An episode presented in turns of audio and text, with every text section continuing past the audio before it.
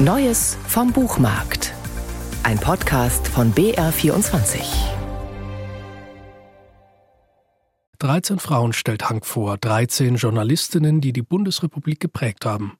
Zwölf davon schon in deren Anfangszeit, also lang vor der Studentenrevolte. Hank zeigt, wie viel sie zur Liberalisierung der Gesellschaft nach dem Krieg beigetragen haben, auch wenn einige von ihnen ihre Karriere schon im NS gestartet hatten, und er hält sie für die Vorreiterinnen des Feminismus, auch wenn die meisten diese Bezeichnung für sich selbst abgelehnt hätten.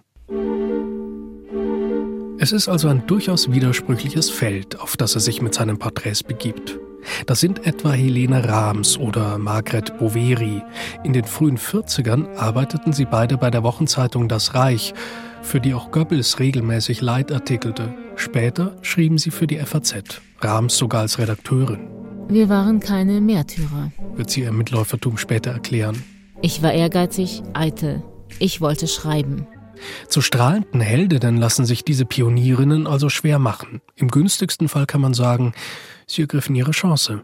Und trotzdem Hank zeigt, dass seine Pionierinnen genauso sehr Treiberinnen des Fortschritts waren. Vor allem in Sachen Gleichberechtigung hätten sie viel bewirkt. Nicht so lautstark vielleicht wie die Frauenbewegung ab den 70ern, aber dafür nicht weniger erfolgreich. Helene Rahms oder ihre FAZ-Kollegin Maria Frisé setzten sich etwa sehr für die Abschaffung des sogenannten Stichentscheids ein, der dem Vater das letzte Wort in der Kindererziehung gab. 1959 wurde er auf den Müll der Rechtsgeschichte gekippt, wie Rahms zufrieden kommentierte. Der Einsatz der Journalistinnen hatte sich ausgezahlt. Der späteren Frauenbewegung standen sie trotzdem skeptisch gegenüber. Und das tut spürbar auch Rainer Hank. Dem Kampf für gleiche Chancen, Rechte und Pflichten fühlten sich die Pionierinnen gleichermaßen verpflichtet. Sie mussten es nur nicht so betonen. Stichelt er. Es sei der ersten Nachkriegsgeneration eben noch um die Sache gegangen und nicht um die Selbstthematisierung als Frau. Ich bin auch doch sehr viele Klischees und Voreingenommenheiten gewohnt. Konsequenterweise lässt er sein Buch mit einem Kapitel über Alice Schwarzer enden, die in diesem Sinn für einen Paradigmenwechsel in der Nachkriegspublizistik steht. Sie versteht Journalismus mehr und mehr als Aktivismus. Schreibt Hank. Das ist sicher richtig und bleibt trotzdem hinter einer entscheidenden Einsicht seines eigenen Buches zurück. Engagiert, haltungsgetrieben oder, wenn man so will, aktivistisch war der Journalismus ihrer Vorgängerinnen auch schon. Hank zeigt ja selbst, wie tief der Anti-Amerikanismus in den Köpfen von Marion Dönhoff oder Margret Boveri eingegraben war und wie sehr er den Blick auf die Vereinigten Staaten verstellt hat. Klar, man kann natürlich behaupten, dass mit Schwarzer der aktivistische Journalismus eine neue Qualität bekommen habe. Dann stünde man in der Pflicht, genau zu zeigen, in welchem Sinn, und könnte sich fragen, warum das so ist, ehe man den Stab darüber bricht.